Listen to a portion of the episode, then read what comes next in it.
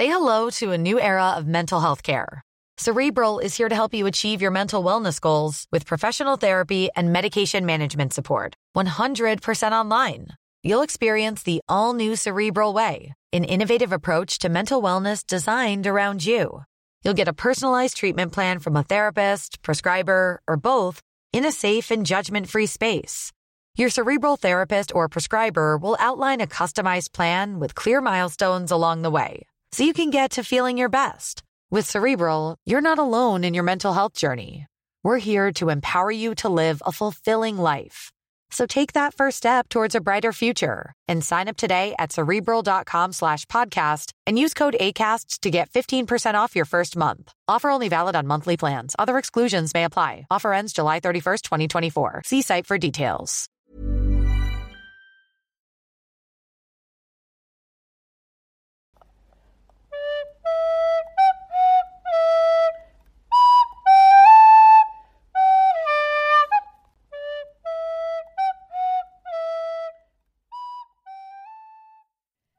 Hallo und herzlich willkommen bei einer neuen Folge von Auf ein Butterbier, eurem Harry Potter Podcast mit Nadine und mit Stefan. Hallo Nadine. Hallöchen Stefan.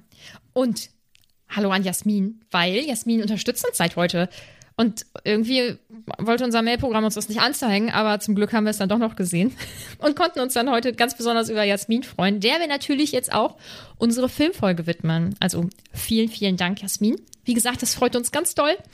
Ist immer schön, eigentlich so eine Mail, dann kriegt man ja eigentlich so direkt und ich habe gesehen, es war ganz früh morgens und normalerweise wäre ich da quasi so ein bisschen zu aufgewacht. Das wäre sehr schön gewesen heute Morgen, aber es hat mich trotzdem sehr gefreut, auch heute Nachmittag. Genau, denn Jasmin unterstützt uns natürlich bei steady.hq, wo auch schon einige andere Leute äh, uns unterstützen und dadurch natürlich auch extra Folgen bekommen und wir bekommen ein bisschen Geld. Und äh, ja, wie Nadine schon meinte, wir freuen uns immer wahnsinnig gerne darüber, wenn jemand so ein Abo abschließt. Mhm. Deswegen vielen Dank und wir würden dann mit der Folge starten, ja, oder? pass auf. Ich habe so eine richtige Schweineüberleitung. Warum nennt man das eigentlich so? Naja, egal. Wenn, also, ihr werdet uns im Sommer nämlich ein bisschen vermissen müssen. Und falls ihr das nicht wollt, dann könnt ihr uns natürlich auf Steady unterstützen und unsere Steady-Folgen einfach jeden Freitag hören. Das war jetzt gut, ne? Das war gut, ja, weil wir gehen natürlich nach dieser Folge ein bisschen in die Sommerpause. Einfach mal die Batterien ein bisschen aufladen. Die ein oder andere Urlaubsfahrt steht vielleicht sogar an. Und äh, wir sind dann aber auch im August wieder da. Und zwar werden wir am 19.08.2022 wieder mit dem, ja, mit dem fünften Buch schon anfangen. Äh, ich weiß nicht, ob wir das letzte Woche schon gesagt hatten. Wenn ja, dann war das wahrscheinlich ein falsches Datum. Also der 19.08., äh, da hören wir uns wieder. Aber wir sind ja jetzt erstmal beim Film, beim, ähm, genau, beim vierten Film schon. Harry Potter und der Feuerkelch. Der hat natürlich 2005 am 6.11. Weltpremiere gefeiert und es hat dann auch insgesamt 895,9 Millionen US-Dollar eingespielt und belegt damit Platz 67 der erfolgreichsten Filme. In Deutschland sind ungefähr 8 Millionen Zuschauer in, ins Kino geströmt und das wurde der 44. erfolgreichste Film in Deutschland. Also große Zahlen auf jeden Fall hier. Vielleicht mal zu Anfang, wie hat dir der Film so gefallen? Wie hast du den damals erlebt, als du ein kleines Kind warst und äh, den Film dir angeguckt hast? Wie war das denn so damals? Wie alt war ich 2005? 14, da war ich ja kein kleines Kind mehr, da war ich ja schon fast erwachsen, sozusagen. hm. Ich kann mich ehrlich gesagt nicht mehr so ganz erinnern. Ich gehe ganz stark davon aus, ja, den werde ich im Kino geschaut haben. Ich habe alle, alle ähm, Filme im Kino geschaut. Vermutlich fand ich ihn damals gut, wobei ich ähm, jetzt schon, also oder jetzt immer noch weiß, was mich damals so in Teilen gestört hat. Ja, was denn? Vor allem, Pack auf. Vor allem muss ich an Moody denken den ich einfach, ich finde das gesamte Kostüm von ihm einfach nicht gut. Es gefällt mir gar nicht. Okay, woran, woran liegt das? Das Auge. Ich finde dieses. Ich finde, das Auge haben die sehr, sehr cool gemacht. Ja, oh, ich ja. habe es mir halt einfach als Kind total anders vorgestellt. Ich weiß, dass ich es mir anders vorgestellt habe. Ich weiß aber nicht mehr wie. Und das ärgert mich, weil wenn ich ähm, die Bücher lese und an ihn denke, wenn ich so oft an ihn denke, dann sehe ich ihn ja jetzt auch so wie im Film und ich finde das nicht passend. Ich finde es nicht passend zur Beschreibung und dieses Ding da übers Gesicht, also es war, es ist, das ist nicht mein Kostüm, muss ich sagen. Es hat mich damals schon extrem gestört. Und der Film lässt ja schon viel weg. Ne? Der äh, lässt eine ordentliche Menge Ja. weg. Also es ist ja eigentlich nur noch diese eine Kerngeschichte, dass eben ähm, ja dieses Trimagische Turnier stattfindet und alles drumherum wird weggelassen. Ähm, sogar Rita Kim kommt, kommt ja relativ wenig nur drin vor. Ja.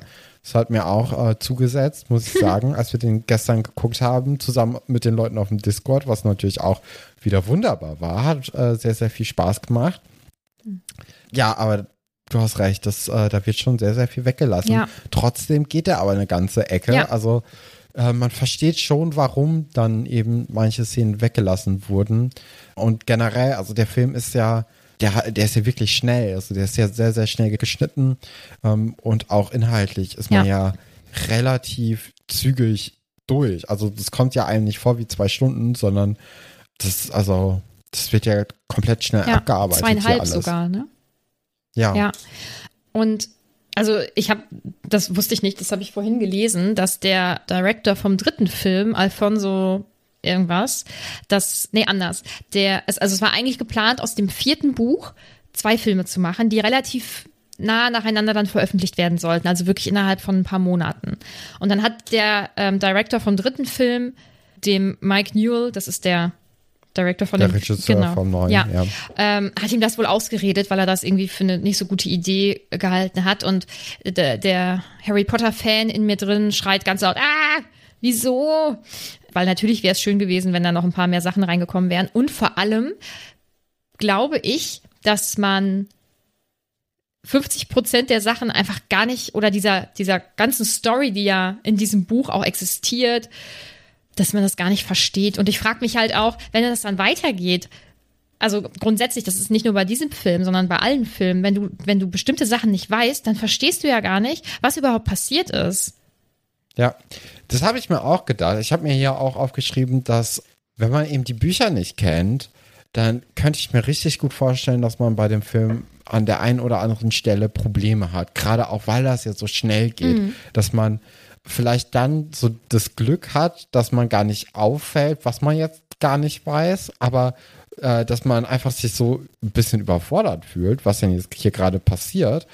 Und das Buch hat auf jeden Fall dabei geholfen, das, den ganzen Film so für einen selbst einzuordnen, weil es gibt dann ja schon die ein oder andere Szene, wo du denkst, was soll das oder was passiert jetzt hier gerade und warum wird das nicht so gemacht und bla bla bla.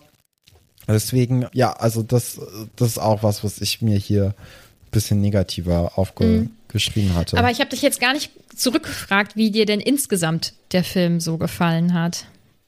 Ja, eher, also am schlechtesten eigentlich von allen vier, die wir jetzt bisher geguckt haben. Ähm, das vierte Buch hat mir ja eigentlich ziemlich gut gefallen, aber es wurden halt eben dadurch, dass diese ganzen Nebensächlichkeiten äh, ja weggelassen worden sind, ähm, war das mir so ein bisschen, ja, weiß nicht, also der, der, der Zauber, das Magische, das geht halt so aus diesem Film raus, weil das jetzt nur so ein krasser Storyfilm Ja. ist.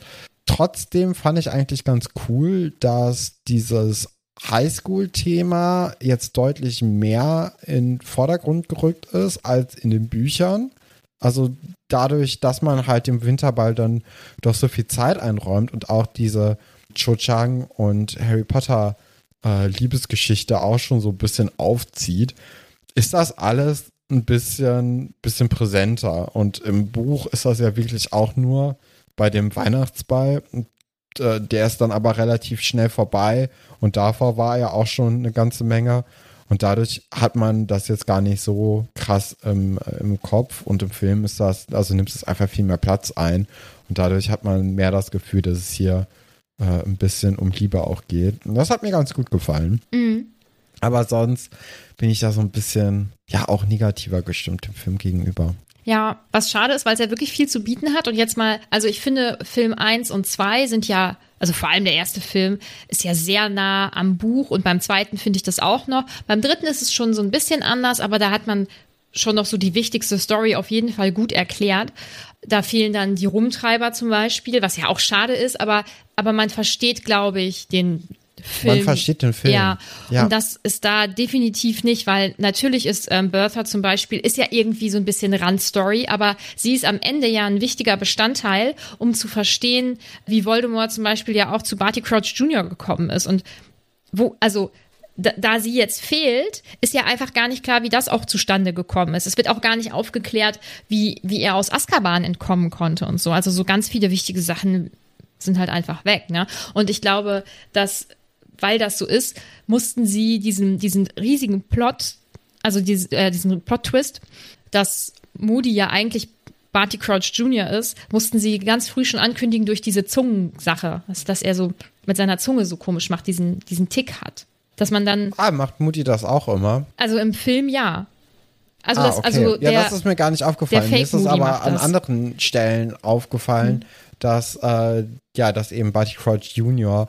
schon so mit anderen Hints äh, ja schon angekündigt wird. Also der war ja dann in dem allerersten Traum mit Frank und so, war da ja auch schon dabei.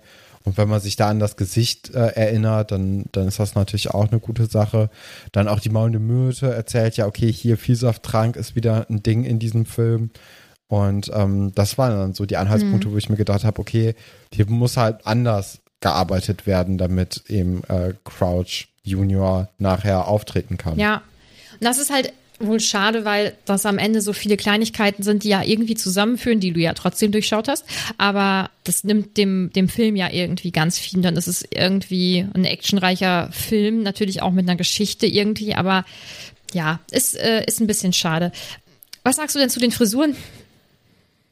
Ja, die Frisuren, die sind mir jetzt gar nicht so negativ aufgefallen. Also ich habe schon rausgehört gestern im Discord-Chat, dass die Leute von den Frisuren nicht ganz so begeistert waren und generell sich so ein bisschen drüber lustig gemacht wurde.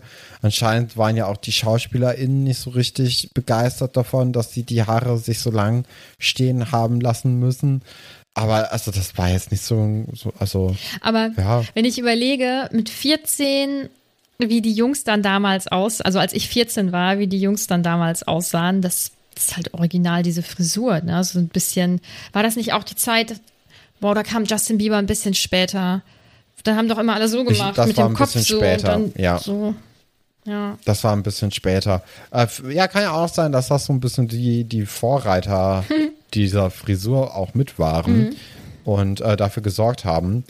Aber ja, also ich, ich fand die jetzt nicht so, so schlimm, wie alle Leute das irgendwie gesagt haben. Und ganz eigentlich ist ja sogar die Frisur von Harry ist ja mehr so wie im Buch, weil er wird ja immer mit so ganz verstrubbelten Haaren und sowas äh, beschrieben, deswegen. Aber ich äh, erinnere mich da so an meine Schulzeit irgendwie zurück. Also gefühlt, vielleicht vertue ich mich auch um ein paar Jahre, das will ich gar nicht Ja. sagen, aber ich finde es eigentlich ganz witzig. Aber ja, also direkt der Anfang vom Film ist so richtig zack, zack, zack, zack, dass die die Dursleys nicht zeigen und seine Zeit da ist jetzt total. das fand ich auch immer, obwohl eigentlich, eigentlich ist es auch gut, dass es die Dursleys mal nicht ins, äh, Ja. in den Film geschafft haben. Die haben- weil sonst wäre es halt wirklich, ja, es ist immer so wie, wie immer. Ja, und ähm, sie haben jetzt ja auch zu dieser, zu dieser Grundgeschichte irgendwie nicht so viel beizutragen. Natürlich gibt's Nee. ja diesen Moment mit Dudley und Fred und George und diesem äh, Wirkzungen-Toffee und sowas, aber das ist jetzt einfach, im Vergleich ist, das ist nicht auch so eine relevant. teure Sache, einfach diese Szene dann zu drehen, ne? weil das ist ja genau, weil das sind ja auf jeden Fall Kosten, die man vermeiden kann, wenn wenn es nicht sein muss. Mhm. Und äh, ja, so CGI, vor allem 2005, teuer, jetzt ja immer noch teuer, so ist ja nicht. Aber dann sieht's ja auch nicht mal so cool unbedingt aus. Und ja, ich kann schon verstehen, dass man sich dann entschieden hat, so, ja, machen wir mal nicht. Ja. Ja, das finde ich, finde ich in Ordnung. Und natürlich kann die, oder auch diese Weltmeisterschaft an sich ist, ist ja nicht so wichtig. Das, das macht ganz viel für die Stimmung vom Buch, so auch am Anfang, da ist man irgendwie noch so fröhlich und so. Und dann hat man halt auch so einen harten Cut dann mit, mit, ähm, ja, mit diesen ätzenden da- Sachen, die dann da auch auf der Weltmeisterschaft passieren. Aber ja, für den, ja, für den Film hat das, hätte das jetzt nicht so viel getan. Aber andere Sachen wären halt irgendwie schon wichtig gewesen. Das ist dann so ein bisschen schade. Generell wird ziemlich viel über andere Leute auch gelacht in dem Film, ne? Also Ja. das ist teilweise eine ganz interessante Art von Humor hier. Also Leute oder Leute werden sehr, sehr stark geärgert und alle Leute lachen dann auch darüber egal wer die Leute sind. Also Cedric lacht ja auch Harry schön aus. Ähm, Hermine finde ich auch äh, an einer Stelle total out of character irgendwie. Und ähm, Das wird nicht funktionieren. Das meinst ja, du, ne? genau, das ja. ist so ein bisschen. So teilweise hatte ich auch das Gefühl, dass ich jetzt in einer Sitcom bin oder in einem Musical sogar. Also so von der Art, wie geschauspielert wurde Mhm. und wie die Leute miteinander interagiert haben. Ich hatte die, äh, diese Hauptgruppe jetzt, diese drei Leute, eher auch ein bisschen für zurückhaltender außerhalb ihrer Gruppe eingeordnet. Äh, Gerade auch eine Hermine, auch ein bisschen unsicherer vielleicht dann teilweise. Und äh, deswegen ist es ja so ein großes Ding, dass sie dann beim Winterball mit Viktor Krumm halt dahin geht, weil sie ja eigentlich bis zu dem Zeitpunkt mehr so eine Randfigur für diese große Hogwarts Schuldynamik ist. Und auf einmal wird sie halt auf die Karte gezogen und ist halt ja bei den beliebten Leuten. Und davor war sie halt nicht bei den beliebten Leuten, sondern halt mehr so, ja, die ist halt mit dem komischen Rothaarigen und dem komischen Typ, der berühmt ist, äh, befreundet und sonst passiert da nicht so viel. Ich glaube gar nicht, dass das so ist. Ich glaube, dass die ähm, sogar die coolen Leute sein könnten oder zu einer großen Clique gehören könnten oder so, aber ich glaube, die drei reichen sich einfach. Kennst du das, wenn man ja, sich so aber benimmt? dadurch sind die ja eben, also dadurch, dass sie sich ja so abschotten, ähm, sind die ja wahrscheinlich nicht die beliebtesten der, der Schule in ihrem Jahrgang. Ja. Oder die beliebten des, Harry wahrscheinlich beliebtesten wohl. des Jahrgangs. ja, weiß ich ja nicht mal, ne? Auch der hat ja immer, wenn es geht, äh, sind alle Leute auch gerne mal gegen ihn. Von daher, so wenn er ja einer der beliebtesten wäre, dann wäre, äh, wäre das ja auch mit Sicherheit ein bisschen anders. Mhm. Ja, vielleicht ist er eher Prominenz als Ja. der beliebteste Würde Junge ich der auch Schule. sagen. Ja. Mm, hattest du mit irgendeiner Besetzung oder so ein großes Problem? Ähm, nö. Nee? Nö, glaube ich nicht. Also ich fand, ich fand die Zwillinge auch irgendwie total nervig in diesem Film. Ähm, aber sonst, also ja, Besetzung wäre ja jetzt neue Leute, die dazugekommen sind. Mhm. Äh, ja, die Domschranks, die fand ich so in Ordnung. Äh, Krumm war ein bisschen blass. Also da hätte ich mir jemanden gewünscht, der Mhm. ein bisschen, äh, ja, ein bisschen präsenter einfach so vom, vom Wesen her wäre. Bei Viktor Krumm habe ich jetzt irgendwie so das Gefühl, das ist nicht der große, muskulöse, kräftige Sportler aus der Quidditch-WM, Mhm. sondern das ist halt ja einfach so ein 18-jähriger Junge von irgendwoher Mhm. und gut ist. Wobei, also ich, äh, ich frage mich, ob das an seiner Präsenz und an der Optik gelegen hat oder daran, dass der nur zwei Sätze sagt mit insgesamt 20 äh, Wörtern im ganzen Film. Nee, das, daran hat es nicht gelegen. Also trotzdem hätte ich jetzt nicht gedacht, dass er so wenig erzählt. Mhm. Aber ich hätte, ähm, ich, ich finde schon am Aussehen Ja? Lag das auch Mhm. dran. Ja. Ich fand den ultra heiß damals, muss ich sagen. Deswegen war ich Okay. sehr überzeugt. Wobei der ja, ja, okay, nee, dann, dann hat es ja getroffen. wobei der ja als gar nicht so attraktiv oder bullig oder irgendwie so beschrieben wird. Ne? Also der ist ja ein bisschen kauzig, wenn er nicht auf dem Besen ist, irgendwie so. Und äh, Ja, ein bisschen, also da, da, da stand ja so, er watschelt Genau. so ein bisschen. Aber das, ach ja, bei, also ich, ich hatte jetzt ihn mir so ein bisschen muskulöser, ein bisschen, ja, weiß nicht, nochmal so ein größerer Unterschied zu Harry einfach vorgestellt. Dass Harry neben ihm wirklich halt wie so ein kleiner Schuljunge aussieht und er ist quasi erwachsen einfach. So, das hatte ich halt gedacht, aber äh, er, er, ich glaube, das liegt auch viel damit zusammen, dass äh, heutzutage ja Schulkinder eigentlich immer von so 26-Jährigen gespielt Ja. wird und man dadurch ein anderes Bild von 18-Jährigen oder 17-Jährigen hat. Äh, vielleicht liegt es auch damit zusammen und da hat man dann einfach wirklich jemanden genommen, der eben in diesem Alter ist. Äh, Fleur de la Cour fand ich von der Auswahl her in Ordnung eigentlich, Ja, oh. generell, aber war mir die Schauspieler oder äh, war mir die Rolle nicht arrogant genug. Ja. Also die hat ja auch ganz, ganz wenig Screentime bekommen. Und da hätte mir halt ein bisschen mehr der Anfang halt gefehlt, wo sie dann wirklich so missmutig auf alle anderen runterguckt und auch zeigt, so, ja, ich bin aber schon was Besseres als ihr, damit sie dann nachher dann auch aufbrechen kann und dass man dann sieht, okay, sie ist, äh, sie ist halt doch eine nette Person, jetzt nachdem Harry die Schwester eben gerettet hat und diesen diesen Switch, den bekommt man ja gar nicht so richtig mit. Auch, also das einzige Böse war ja eigentlich, dass sie zu Ron gesagt hat, also nicht gesagt hat, aber dass sie halt gelacht hat und mit Ron eben nicht zum Ball gegangen ist. Aber ich meine, die kennen sich nicht. So kann ja schon mal passieren dann, dass man dann eben nicht mit jemandem wildfremden zum Ball gehen möchte, der ja auch zwei Jahre jünger ist oder so. Also das ist schon, weiß nicht. Also das hat mir, da hat mir ein bisschen mehr Screentime einfach von ihr gefehlt, dass man sie am Anfang wenigstens hasst. Also das hätte ich mir irgendwie schön gefunden. Ja. Und irgendwie, also die ganze Rolle ist sehr blass, das liegt ja auch am Drehbuch.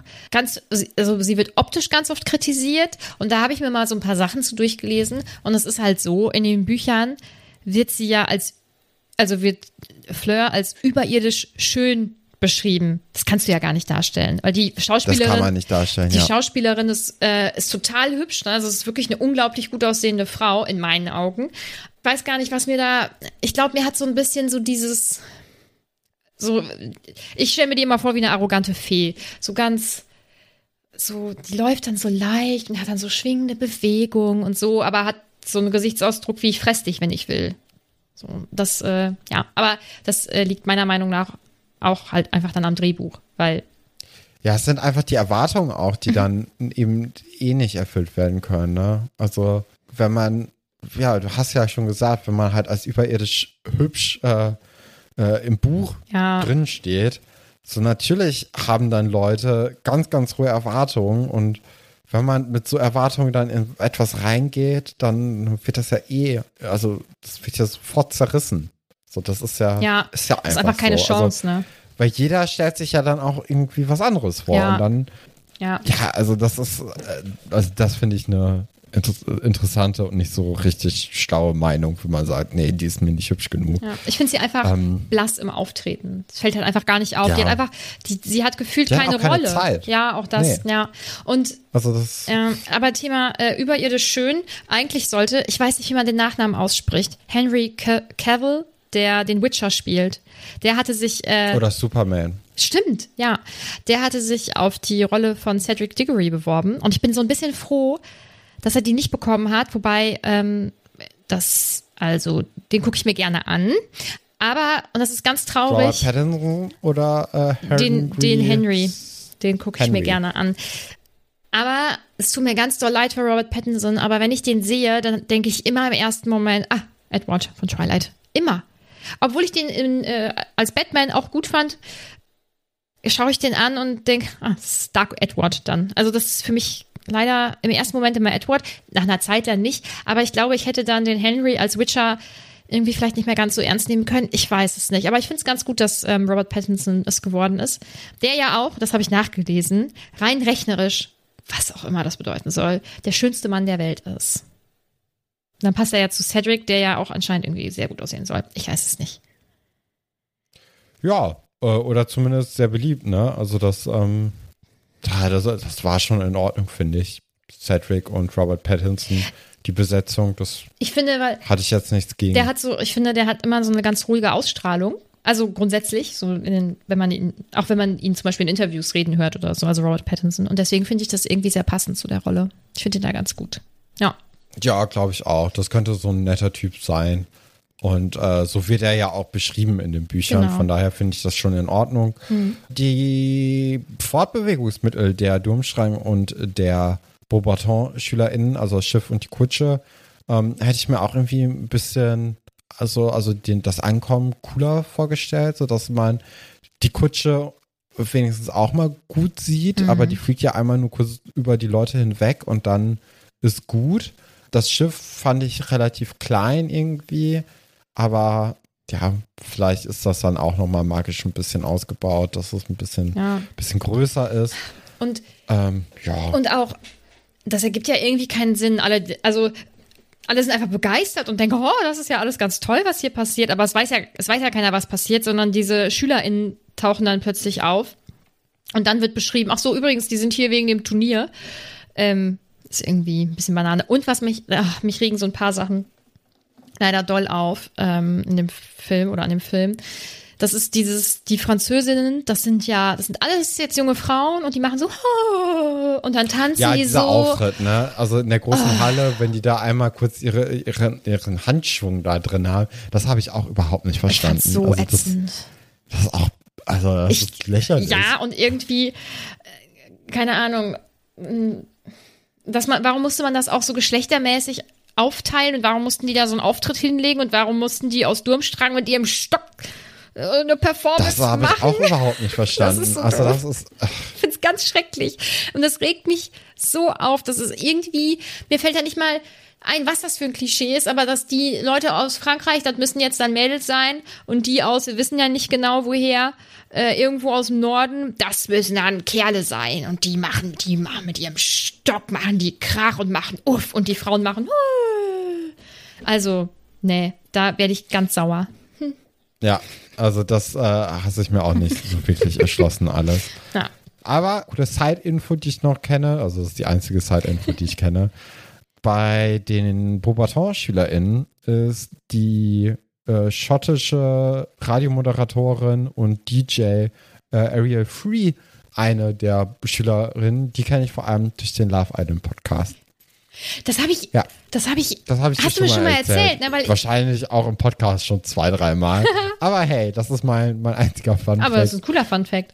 Ja, Ah. deswegen. Ähm, ja, ach, dann, wir wissen ja, was, was an Handlungen so passiert, ne? Genau.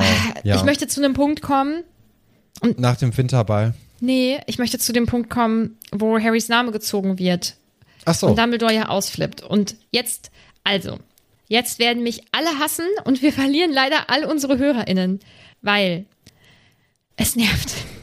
Können bitte alle aufhören mit calmly, weil Dumbledore sagt das ja ganz ruhig zu Harry. Harry, hast du deinen Namen in den Feuerkelch geworfen? Und dann sagt Harry nein, dann ist alles gut. Und im Film stürmt Dumbledore auf Harry zu und sagt, Harry, hast du deinen Namen in den äh, Dings geworfen? Hier.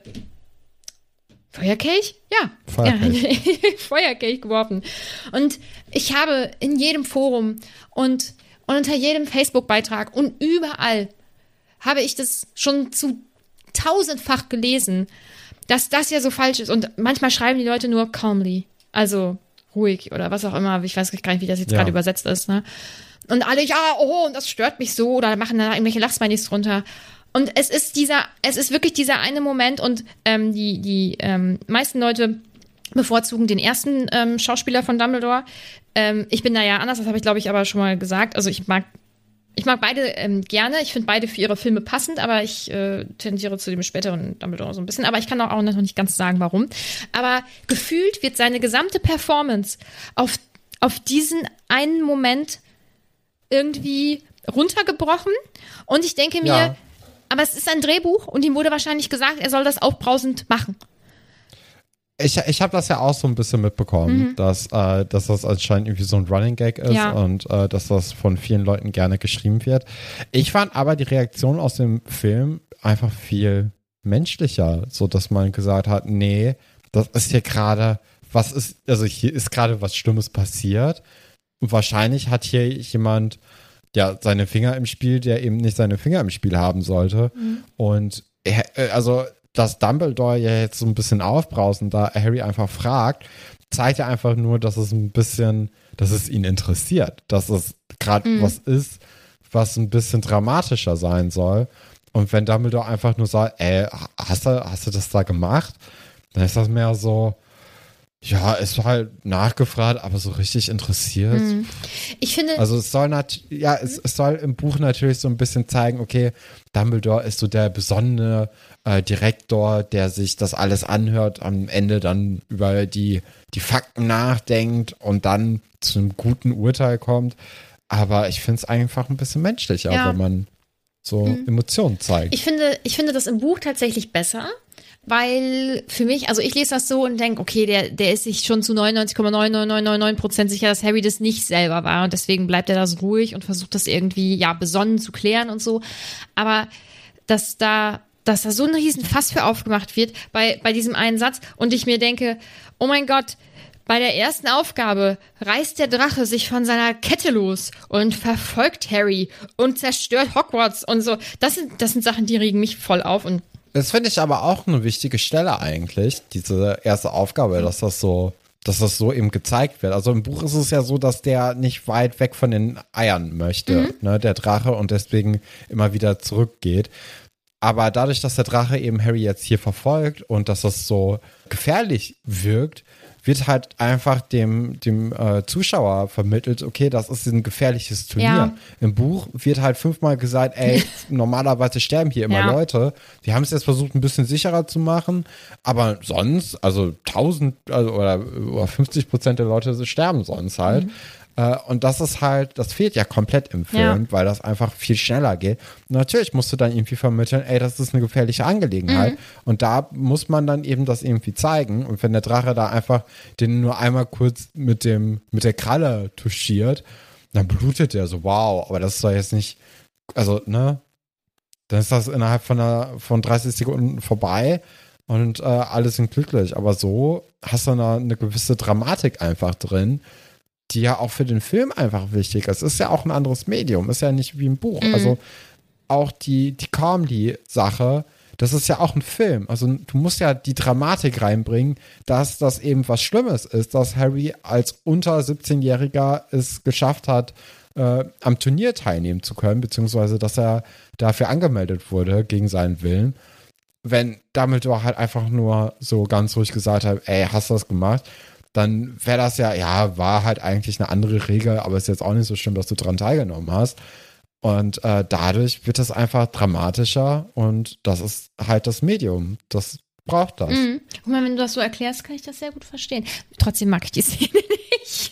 Nee, das ist ja auch in Ordnung. Ja, also, die aber- muss dir ja nicht gefallen. aber Aber, ich glaube, für den Film ist es schon wichtig. Ja, du, ähm, du hast da recht mit. Äh, ich habe mir da vorher nie Gedanken drüber gemacht, dass das notwendig ist, damit man auch weiß, dass das Turnier gefährlich ist, weil ich weiß halt, dass das Turnier gefährlich ist. Aber klar, der Film ist nun mal auch für Leute, also zumindest in Teilen gemacht, die die Bücher nicht kennen. Wobei er dann wieder recht Ja. wenig erklärt, ehrlich gesagt. Ja, aber weißt du, was passieren wird? Wir werden jetzt richtig viele Leute äh, irgendwelche Memes schicken oder einfach nur äh, irgendwas mit Dumbledore schicken oder so, um mich zu ärgern. Das wird mit ziemlicher Sicherheit passieren. Ach, wahrscheinlich nicht. Die Leute sind doch lieb. Mm, Ja, ja. Nö. Ach. Ähm, ist dir aufgefallen, dass wir Ginny irgendwie so fast gar nicht sehen? Ja, das tut mir aber auch schon seit, äh, ja, seit dem zweiten Teil eigentlich weh. Aber ja auch im Buch, ne? Ginny spielt ja gar keine Rolle eigentlich. Das ist schon so ein bisschen schade. Von daher fand ich es ganz schön, dass die dann beim Winterball mit Neville so ein bisschen mehr Screentime bekommen hat und dass das ja auch ganz gut funktioniert hat bei denen. Nach dem Winterball allerdings wird es ein bisschen unangenehm. Ne? Also viele Zweideutigkeiten innerhalb kurzer Zeit, äh, sowohl mit Hermine, die dann sagt so, ja, Krumm und ich, wir reden nicht, wir lassen unsere Körper mehr so schön miteinander sprechen. und äh, dann hast du auch noch die, die Badezimmerszene mit der maulenden Oh, Minute, das ist die dann auch, also das ist alles sehr unangenehm. Und äh, die, die Kinder waren da ja auch 15, als sie das gedreht haben, beziehungsweise 14 wahrscheinlich auch. Äh, Es ist nicht so cool irgendwie dann die ganze Zeit so sexuelle Andeutungen da zu verpacken. Das hat mir jetzt, weiß nicht, Ist schon komisch, ne? Weil, hat mir nicht so gut gefallen. ja. Aber es unterstützt meine These, dass Hermine und Krumm knutschen, übrigens. Im Buch. Ja. Da habe ich eine Umfrage. Ja. Oh, stimmt, ich wollte auf die Umfrage zu sprechen kommen. Jetzt Ach, wolltest du auch übrigens noch über Ginny reden? Ich, war, äh, Nee, ich nee. bin da jetzt einfach so drüber gegangen. Nee, nee, ich wollte nur äh, darauf aufmerksam machen oder dich fragen, wie das denn jetzt für dich war, dass dein liebster Charakter überhaupt fehlt. Ey, und das ist krass. Und ich hätte, also wie gesagt, ich habe auf Instagram eine Umfrage gemacht, ähm, ob Hermine und Viktor denn knutschen. Also ich habe habe jetzt die Abschiedsszene genommen, weil da hatten wir die Diskussion wieder. Und es ist unglaublich. 53 Prozent sagen, dass die knutschen und 47 sagen, dass die nur geredet haben. Und ich niemals hätte ich gedacht, dass äh, nur Reden überhaupt eine Option ist. Deswegen bin ich absolut schockiert, dass es ja im Prinzip 50-50 ist. Da wäre ich im Leben nicht Aber ich glaube, ich habe auch für äh, nur geredet abgestimmt, obwohl ich glaube, dass sie äh, geknutscht haben. Also von daher Ich müsste auch eigentlich so ein Feld machen. Instagram-Umfragen. Ich müsste eigentlich so ein Feld machen, möchte nur die Antworten sehen oder so. Aber ich habe gedacht, da wird ja wohl jeder eine Meinung zu haben. Naja. ja, nee, das ist irgendwie in einem, in einem Kinderfilm irgendwie. Oder auch mit, mit so jungen ähm, ProtagonistInnen ist das irgendwie unangenehm. Das ist nicht so schön. Ja. ja, dann würde ich sagen, kommen wir auch schon zum Friedhof. Äh, ich finde, der Friedhof ist wunderschön. Also, das ist ähm, eine richtig gute Szene generell oder äh, eine richtig gute Location generell gewesen. Äh, Voldemort hat auch eine unheimlich enorme Präsenz. Also, das ist, hat mir auch sehr, sehr gut gefallen. Das ist ja so eigentlich so sein erster richtiger Auftritt jetzt in dem Film. Ne? Wir haben ja vorher ja nie in seiner ganzen Pracht erkennen können. Und von daher finde ich, dass ähm, das einfach eine sehr, sehr gute Inszenierung dieses Bösewichts äh, ist. Und äh, das große Ego von ihm kommt einfach unheimlich gut rüber. Und auch dieser, dieser Wahn ein bisschen, ähm, der wird auch schön angedeutet.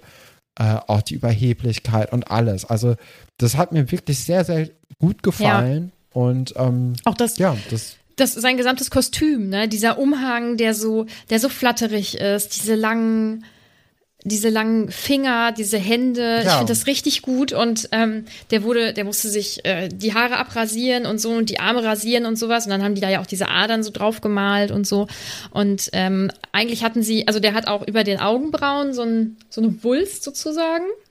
Und eigentlich wollten sie ihm, glaube ich, auch die Nase tatsächlich irgendwie mit, wie auch immer man das dann macht, ne, dass man, dass man die Nase selbst so platt macht oder das Gesicht, wie auch immer, die Wangenknochen so ein bisschen anhebt. Ich, ich kann es nicht genau sagen, aber das wollte er nicht, weil er dann gesagt hat, nachher geht zu viel Mimik vielleicht auch verloren. Deswegen hat er auch keine ähm, roten Augen. Eigentlich, also im Buch hat er ja rote Augen. Aber dann haben sie ihm die, die Nase mit irgendwie so einer komischen Technik mit so Punkt, also kriegst du so Punkt auf die Nase und wie auch immer, dann wird das weggemacht. Ich weiß es nicht. Aber ich finde den so gut umgesetzt. Also, der, also fast wie im Buch. Ich stelle mir im Buch ehrlich gesagt auch schon gar nicht mehr die Augen rot vor, weil ich immer ihn im Kopf habe und weil ich das so gut finde. Und er kann sich auch so, so flatterig bewegen. Der hat so diese, diese, ich kann es gar nicht sagen. der ist ja leichtfüßig. Ja, der schwebt so schon fast irgendwie. Ich finde es Ja. richtig, richtig cool. Also äh, die perfekte Besetzung und das perfekte Kostüm. Sorry. So. Ähm, richtig grandios, ja.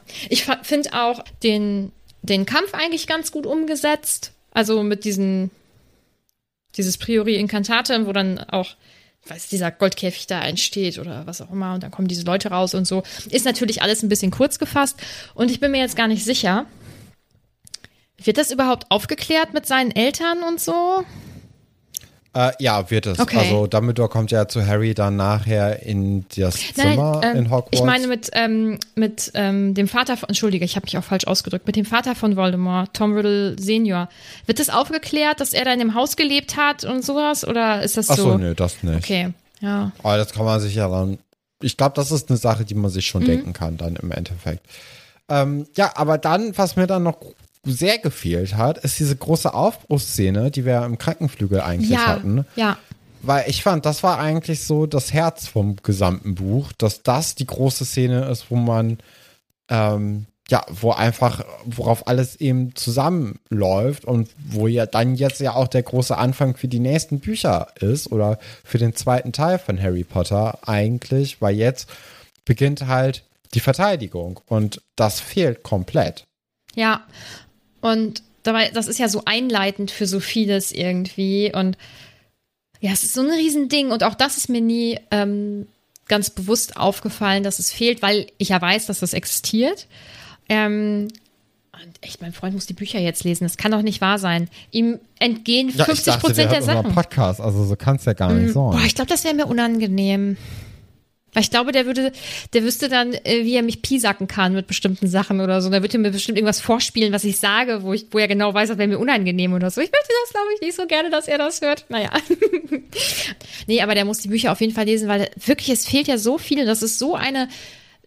Hast du nicht gesagt, das ist bisher das beste Kapitel in dem Buch gewesen oder so? Oder in der Reihe? Ich meine, dass du das über Äh, das. ja, hat, äh, fand Mhm. ich. Also der, ähm, doch, das, also der zweite Teil von dem Ja. Kapitel, der hat mir schon so am besten gefallen Ja. eigentlich. Weil man jetzt wirklich irgendwie so das Gefühl hat, wow, es passiert was, es, geht, es geht jetzt wirklich los. Obwohl ja in anderen Kapiteln dann irgendwie große Bedrohungen da waren, Ja. große Heldentaten. Aber irgendwie hat man das Gefühl, okay, jetzt wird es hier erwachsener und jetzt beginnt. Und weil Vordergrund und Hintergrund so groß auseinanderrücken. Also man weiß jetzt, Voldemort kommt oder ist zurück und es wird irgendwas passieren.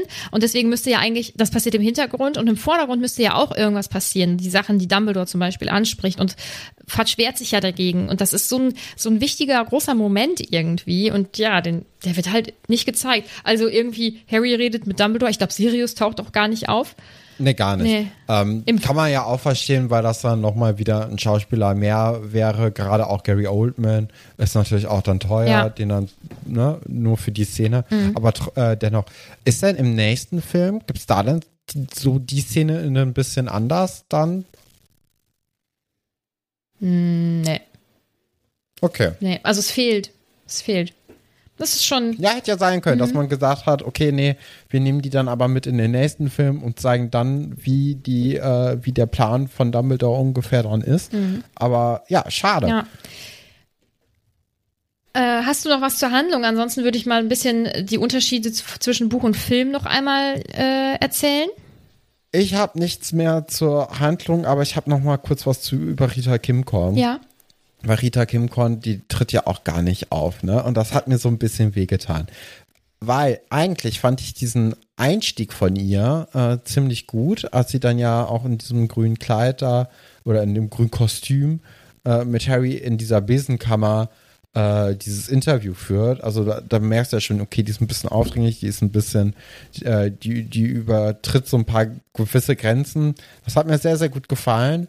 Ähm, ja, und äh, dann bei dieser Drachenaufgabe hatte sie ja auch Drachenkleidung an, was ich auch unheimlich cool fand.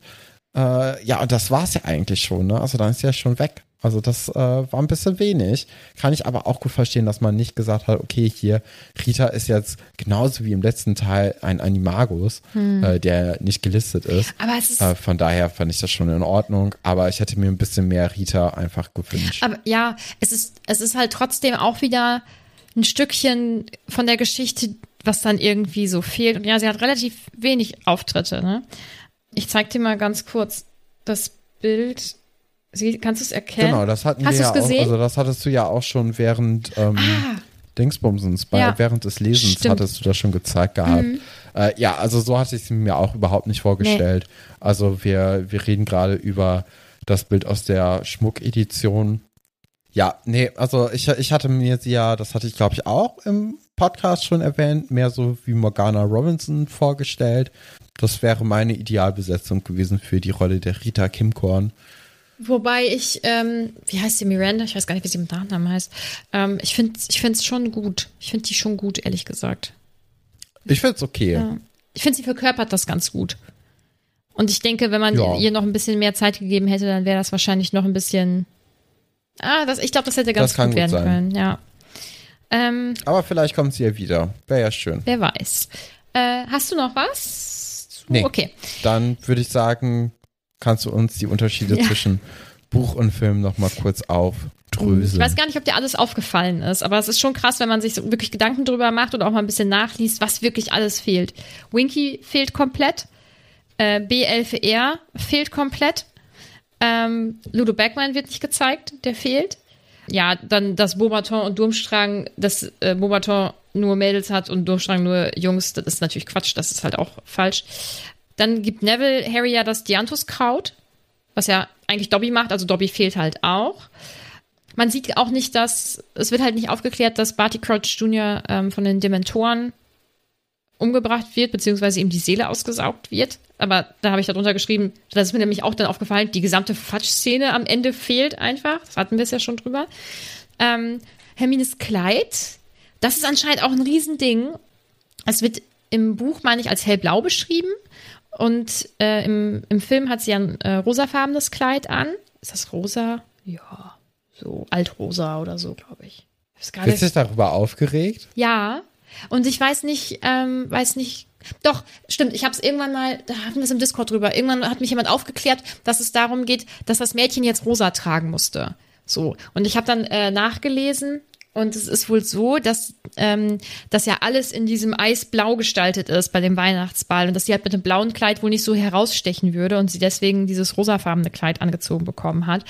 Ja, Ähm, zumal auch die ganzen Beaubaton-SchülerInnen ja alle total blau und mit Perlenfarbe stimmt. äh, Farbe ausgestattet sind. ja.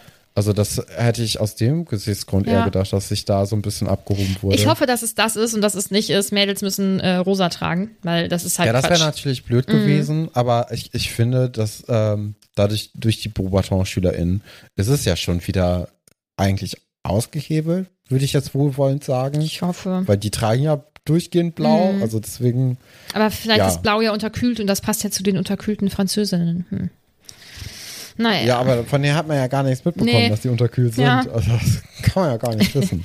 Dann äh, die Szene mit Dumbledore, wo er sich eben aufregt, anstatt ruhig zu sein. Und ähm, es gibt eine neue Figur, die es in den Büchern nicht gibt, und das ist Nigel. Dieser kleine Junge. Ja, den habe ich auch nicht verstanden. Ja, der Schauspieler von Colin Creevy ist einfach viel zu groß geworden. Der hat dann alle anderen überragt und deswegen mussten sie ihn austauschen und deswegen haben sie eine ganz neue Rolle einfach kreiert. Ah, okay. Ja, aus Gründen, keine Ahnung. Das sind so die, die, die Unterschiede. Ja, dass, dass äh, Bertha zum Beispiel fehlt, das hatten wir ja schon. Was ich noch ganz witzig finde, ist, dass die den, ähm, das ist eher so behind the scenes, dass der ungarische Hornschwanz in Größe eines Minivans wohl so richtig nachgebaut wurde. Warum auch immer die das gemacht haben. Keine Ahnung, aber das fand ich eigentlich ganz cool. Außerdem hat Mike Newell, also der ähm, Regisseur, dem wurde eine Rippe gebrochen, als er, Oha. ja, als er mit, ähm, ich weiß nicht mit welchem der Phelps-Zwillinge, äh, mit einem hat er, hat er quasi gerangelt, um diese Szene, äh, also um den zu zeigen, was, wie er die Szene haben möchte, wo die beiden dann äh, miteinander, ja, sich so ein bisschen prügeln. Dabei hat er sich die Rippe gebrochen. Das ist natürlich etwas ungünstig. Und ich weiß, Rosamund Pike, hast du Gone Girl geschaut? Den Film? Ich glaube schon. Ich müsste ein Cover dazu sehen. Oh, guck sie dir mal aber das kann ich ja mal Ja. kurz währenddessen machen. Weil die Schauspielerin hatte ähm, das Angebot, ähm, Rita zu spielen. Und ich glaube, das wäre auch richtig gut geworden. Aber nichtsdestotrotz bin ich mit der ähm, aktuellen Schauspielerin auf jeden Fall gut zufrieden. Oh, ähm, Ja. ja, ist, ist das nicht Rosamunde Pilcher? ey, ist das. Nein, aber also das ist ja- also meinst du, ist ihr Künstlername, den sie daran angelehnt hat oder wie? Aber wenn du Ja. mal Gone Girl googelst, dann äh, siehst du die Schauspielerin. Die hat noch bei irgendeinem Film mitgespielt, wo sie auch so eine ziemlich abgebrühte Rolle hatte. Ich weiß aber nicht mehr, was das war. Ja, also ich, ich sehe sie jetzt hier äh, Mhm. vor mir. Äh, ja, hätte auch gepasst. Also, ja. Ähm, eine Sache an sich noch zum Film. Also diese Szene von Amos Diggory, wo er dann. Die ist übrigens, sorry, sie Ja. ist nicht Rosamunde Pilcher. Okay, gut. nee, weil, also die ist auch schon voll alt, oder nicht? Viel älter. Ja, ja, genau.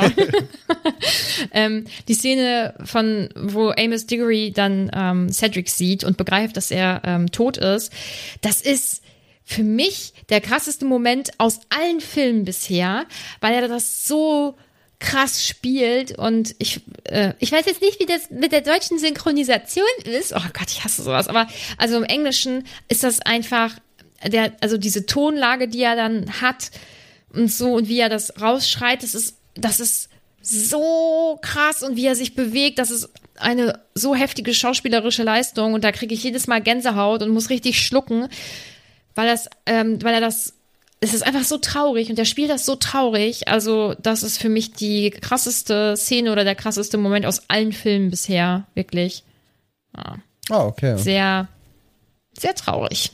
Ähm, ja, das war jetzt, ich habe gedacht, oh, ich weiß gar nicht, was wir so viel über den Film sagen können, aber jetzt hatten wir ja doch so ein bisschen was zu sagen. Ja, Ja, genau. Ja, ja, es gibt halt dadurch, dass der sich ja dann doch von dem Buch ein bisschen weiter entfernt hat, einige Dinge, die uns dann nicht so ganz so Mhm. gefallen haben. Ach. Ähm, ja, du wolltest noch einen Ausblick geben, was denn in Buch 5 ich wollte noch passiert. einen Ausblick. Ja, genau. Soll ich das jetzt machen? ja, gerne. Ja, also ich glaube, dass es jetzt so ein bisschen natürlich die, also, warte, das Buch heißt Der Orden des Phönix, Mhm. ne? Okay. Ja, ich glaube, es wird so, es, es werden Fronten gebildet. Also man kriegt so auf der einen Seite so ein bisschen mit, was Voldemort so plant. Vielleicht kannte die ganze Riesen Rückhol- oder Riesenrekrutierungsaktion von Hagrid und Madame Maxine äh, fehlschlagen und man kriegt dann so ein bisschen nach den Sommerferien mit, wie Hagrid dann so darüber erzählt und sagt, ah nee, hat nicht so gut geklappt, die haben sich schon Voldemort äh, angeschlossen und äh, vielleicht kommen dann ja auch die Dementoren ähm, auf die Seite von Voldemort eben und dadurch dann auch die ganzen Leute frei, die eigentlich in Azkaban einsitzen sollen. Dadurch wird dann so die große Gefahr aufgebaut, die wir jetzt natürlich nicht so richtig sehen können, aber äh, dann kriegt man vielleicht so, so Schnipsel aus dem Tagespropheten dann, wenn das dann doch mal durchsickert oder es gibt Gerüchte, die sich dann im Schloss verbreiten durch Dumbledore oder so. Ja, und auf der anderen Seite sieht man dann natürlich die, ja, wie, wie die anderen Leute versuchen, sich gegen Voldemort eben auch schon zu wappnen. Ähm, ich könnte mir vorstellen, dass jetzt eben auch der Verteidigung gegen die dunklen Künste Unterricht von jemandem übernommen wird, der ja auch entsprechend dann den Unterricht gestaltet. Also, dass man so ein bisschen wirklich mal Verteidigung gegen die dunklen Künste lernt. Also was praxisbezogeneres als das, was man bisher gemacht hat. Das war ja doch ein bisschen, ja, eigentlich so ein nutzloses Ding. Aber jetzt äh, wird es halt ein bisschen bedrohlicher und deswegen könnte ich mir vorstellen, dass ja da hingegen ein bisschen der Unterricht gestaltet wird. Orden des Phönix, also der Titel des Buchs, der lässt natürlich so ein bisschen drauf stehen. Ich finde, Orden haben immer etwas Geheimes. Und dementsprechend würde ich sagen, dass da vielleicht so auch sich ein Geheimbund formiert. Also, dass der dann, also wegen Phoenix, dass der dann auch irgendwie wieder aufersteht. Vielleicht gab es schon mal einen Orden, der sich eben Voldemort entgegengeschossen hat. Vielleicht gibt es jetzt dann eben diesen Geheimbund, äh, der dann von Harry angeführt wird, vielleicht. Also, weil Harry ist ja eh immer bei den großen Sachen dabei. Also würde ich sagen, es entsteht irgendwie der Orden innerhalb Hogwarts und ähm, ja, vielleicht so Dumbledore, Snape, Harry, Hermine, Ron und äh, noch die ein oder andere treue Seele, die sich dann da eben anschließen wird und dann nochmal gesondert trainiert, so wie der, ähm, wie Lupus das ja auch gemacht hat mit Harry. Äh, das sah dann Lupin. aber Lupin, genau. Genau, dass die ähm, dann eben nochmal so gesondert trainieren, unabhängig vom Unterricht. Vielleicht gibt es dann eben eine neue Lehrkraft, vielleicht sogar in äh, gegen die dunklen Künste, die sich so ein bisschen dagegen schreibt. Vielleicht ist das so von Fatsch jetzt so die die Instanz, die dafür sorgen soll, dass die, dass Dumbledore ein bisschen mehr unter Kontrolle gebracht wird, dass äh, ja, dass die halt drauf gucken soll, was Dumbledore unterrichtet und dann eben sich mit mit Fatsch im Austausch und dass Fatsch dann so ein bisschen den Fuß in Hogwarts reinbekommt, um dann Dumbledore besser kontrollieren zu können. Hm. Mm. Das wäre so mein ungefährer Plot für Aber das den, ist schon, das ist schon recht ausführlich. Das ist ja schon mal ganz gut. Oh, warte. Möchtest du wissen, wie das erste Kapitel im Buch 5 heißt? Ja, können wir auch machen. Hm. Ja. Äh, das heißt Dudley umnachtet. Umnachtet? Mhm. Oh, was heißt denn nochmal? umnachtet. Das ist so ein bisschen ist anders, als man gewohnt ist, ne? Dass er sich anders verhält als das so, ah, ich war umnachtet. Ich das, hatte, ich war nicht Herr meiner Sinne. Das, also ich habe jetzt gerade nachgeschaut. Das ist die gehobene Version von verwirrt. Verwirrt, mhm. ja. Äh, vielleicht ist er nett zu Harry Potter. Und das ist dann die Umnachtung. Mhm. Okay. Dann ist es ja jetzt so, dass in, in diesem Buch ja offensichtlich jemand gestorben ist, beziehungsweise ja viele ja, Leute. Endlich. Also ja. Frank, Bertha. Es geht voran. Ähm, Cedric und äh, Barty Crouch ähm, Senior. Sind das alle? Achso, und, und Junior, auch. auch. ja, genau. Also fünf Leute. und halt, ja, also ich sag mal, so die erste Person, wo man es halt wirklich dann auch. Genau, Cedric. Ja, also wo man es richtig so ja, was, was einen richtigen Hintergrund irgendwie auch hatte, beziehungsweise Frank ja eigentlich auch, aber naja, egal. Ich glaube, alle wissen, was ich meine. Meinst du, dass im fünften Buch auch jemand stirbt? Ja, natürlich. Also alles andere wäre so ein bisschen traurig. Ich könnte mir vorstellen, dass einer von den Weasleys oh, äh, stirbt. Okay. Also ich glaube nicht, dass es Ginny ist, weil Ginny ist zu wertvoll für die, für die Liebesgeschichte mit mhm. Harry noch. Ich glaube, das könnte so ein interessantes Liebesdreieck werden mit Cho Chang, Ginny und Harry eben. Percy könnte ich mir gut vorstellen, der ist unwichtig genug einer der Zwillinge könnte, wäre natürlich auch tragisch. Mhm. Äh, Molly wäre auch schön mhm. tragisch. Arthur wäre auch sehr Ach, schön tragisch. Also da ist einiges an Material eigentlich ähm, oder an Potenzial für einen dramatischen Tod eben in der Beastie-Familie. Äh, ich würde jetzt einfach mal sagen, Charlie und Bill, die hat man jetzt auch nicht im Film kennengelernt, die werden dann auch nicht sterben, weil sonst hätte man sie doch in den Film mit aufgenommen. Wer könnte denn noch sterben? Vielleicht einer der Lehrer, äh, vielleicht so eine, obwohl McGonagall wird wahrscheinlich weiterhin vorkommen, Snape auch, vielleicht so ein Flitwick. Äh, Hagrid wird auch noch nicht sterben, wenn er stirbt. Ähm, Dumbledore wahrscheinlich auch noch nicht. Wie gibt es denn noch? Ich weiß es nicht, ja, aber das wäre jetzt so meine, hm. meine Shortlist. Wir müssten äh. eigentlich eine Todesliste aufstellen, was du meinst, wer diese Bücher überlebt oder wer nicht. Ich glaube, es werden gar nicht mal so viele Leute überleben. Okay. Boah, lass uns wirklich irgendwann, wenn du Zeit und Lust hast, eine Todesliste erstellen. Also, das hört ja, sich gerne. richtig schrecklich an, aber naja. Meinst du, es wird Liebesgeschichten im nächsten Buch geben? Ja, glaube ich schon. Weil jetzt sind die Leute ja auch alle älter und die wollen auch, oder ich könnte mir vorstellen, dass die Autorin sich gedacht hat, okay, die Kinder, die damit aufgewachsen worden sind oder ähm, die damit aufwuchsen, die sind jetzt auch in so einem Teenageralter.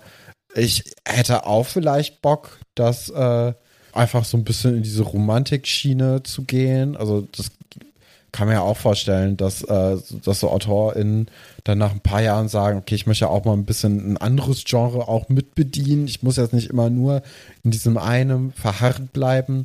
Äh, deswegen könnte ich mir schon vorstellen, dass jetzt eben dieses Liebesdrama ein bisschen größer wird. Wir hatten ja auch schon gemerkt, dass Ron und Hermine, dass sich da sowas anbahnt. Ja, und dann hat Harry ja auch noch dieses vermeintliche Liebesdreieck vielleicht dann, dem man sich befassen könnte. Aber auf der anderen Seite könnte man natürlich jetzt auch durch den Film ausgehend davon denken, dass, äh, dass Neville und Ginny vielleicht auch irgendwie sowas Beziehungstechnisches am Laufen haben könnten. Viktor Krumm und Hermine weiß ich jetzt nicht, ob das so weitergeführt wird. Glaube ich ehrlich gesagt nicht. Tja, dann gucken wir mal, was da noch so liebestechnisch geht. Wäre auch cool, wenn Draco äh, sich verlieben würde und eine Freundin haben würde. Könnte mir auch vorstellen, dass dadurch dann die ein oder andere lustige Szene entstehen würde. Hm. Ah, sehr cool. Ach Gott, ich freue mich so auf das fünfte Buch. Wie lange noch? Ähm, weil das wird großartig. Es dauert noch ein bisschen. Aber äh, ja, das wird gut. Hast du ein bisschen Sorge, weil äh, ja viele Leute sagen, oh, du wirst das Buch richtig gerne mögen, dass du es dann vielleicht doch irgendwie nicht so gerne magst, weil jetzt die Hoffnungen so hoch sind? Ich weiß es nicht. Was mich eigentlich ganz positiv stimmt, ist, dass Katrin halt gesagt hat, dass es mhm. mir gefallen wird. Äh, die anderen Leute kenne ich ja gar nicht, die das gesagt haben, dass es mir gefallen könnte. Von daher, äh, keine Ahnung, aber wenn Katrin sagt, dass das mir gefallen könnte, dann denke ich mal, ja, wahrscheinlich hat sie dann recht. Ja, ich vertraue da auch auf Katrin, ehrlich gesagt. Ja, oh Gott. Sind wir jetzt, sind wir durch? Es hat dann doch ein bisschen länger gedauert als angenommen, ja. ne? Im Vorhinein, wir dachten so, ah, 20 Minuten kriegen wir wahrscheinlich doch dann rum. Jetzt ist es fast eine Stunde. Mhm. Also es hat sich, äh, es hat sich dann doch einiges aufgestaut, ja. ne? Äh, ja, und dann würde ich sagen, könnt ihr, wie gesagt, wenn ihr uns ganz doll vermisst in der Zeit, könnt ihr uns natürlich ihr könnt uns auch so unterstützen, ähm, auf Steady unterstützen. Ähm, dann könnt ihr unsere Sonderfolgen hören, die kann man auch nachhören.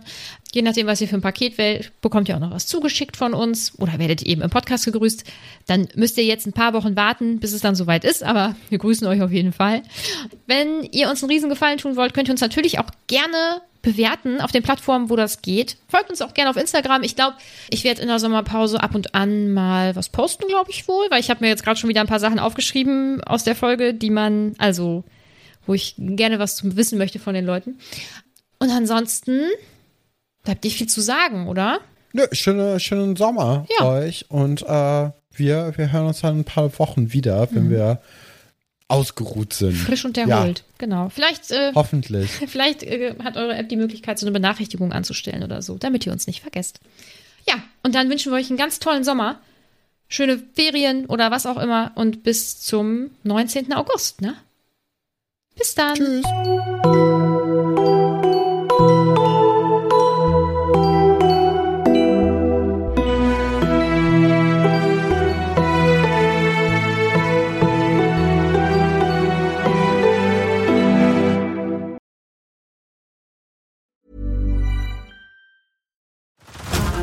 Over to Hulu this March, where our new shows and movies will keep you streaming all month long. Catch the acclaimed movie All of Us Strangers, starring Paul Mescal and Andrew Scott.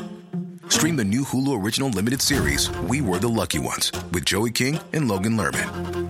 And don't forget about Grey's Anatomy. Every Grey's episode ever is now streaming on Hulu. So, what are you waiting for?